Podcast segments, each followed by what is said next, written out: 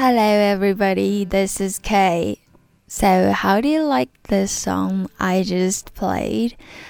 I think it's a very lovely song. Um, of course, uh, although it is a cover, um, but I think Holly Miranda, that's a singer, her name is Holly Miranda.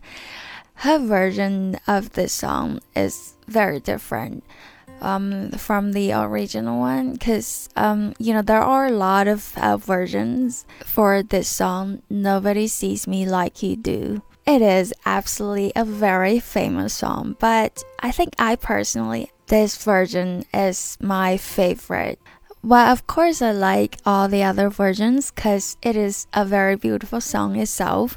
But I just love Holly Miranda's voice, and um, she has this kind of emotional trigger.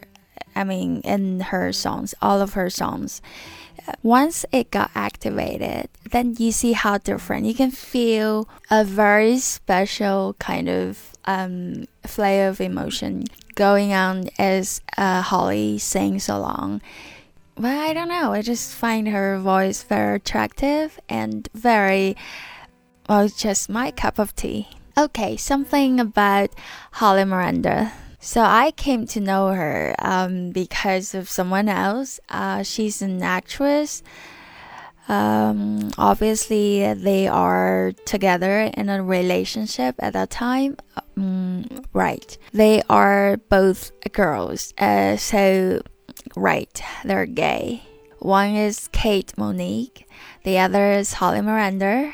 Uh, well, I think they broke up. But anyway, that's how I know her. Um, Holly is a very gifted. She learned to play the piano and uh, the guitar at a very young age.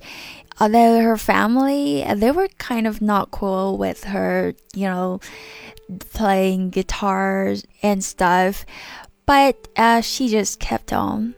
And later, she uh, had a band. I think the name is the Jealous Girlfriends, right? Nowadays, she's just uh, a solo singer. By the way, if I remember correctly, she's also once in a TV show. I can't remember which show, but obviously she's once an actress.